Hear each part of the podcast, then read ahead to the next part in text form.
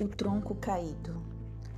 Há uma bela lenda dos índios Cherokee sobre o ritual de passagem que diz isto: O pai leva o filho para a floresta, coloca uma venda nos olhos e o deixa lá, sozinho.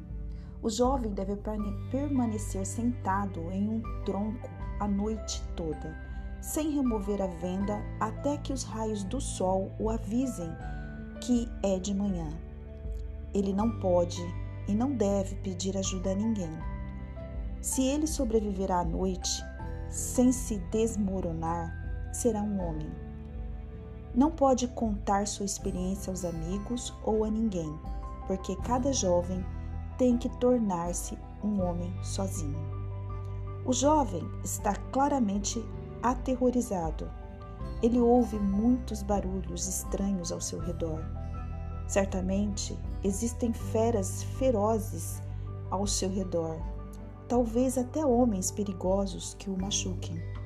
O vento sopra forte a noite toda, balançando as árvores, mas ele continua corajosamente, sem tirar a venda dos olhos. Afinal, é a única maneira de se tornar um homem. Finalmente, depois de uma noite assustadora, o sol sai e ele tira a venda dos olhos.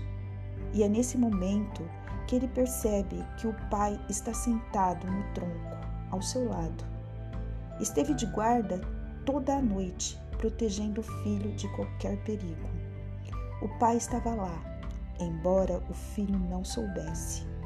Nós também nunca estamos sozinhos. Na noite mais assustadora, no escuro mais profundo, na solidão mais completa, mesmo quando não nos damos conta disso, Deus nunca nos abandona e nos guarda sentado no tronco ao nosso lado.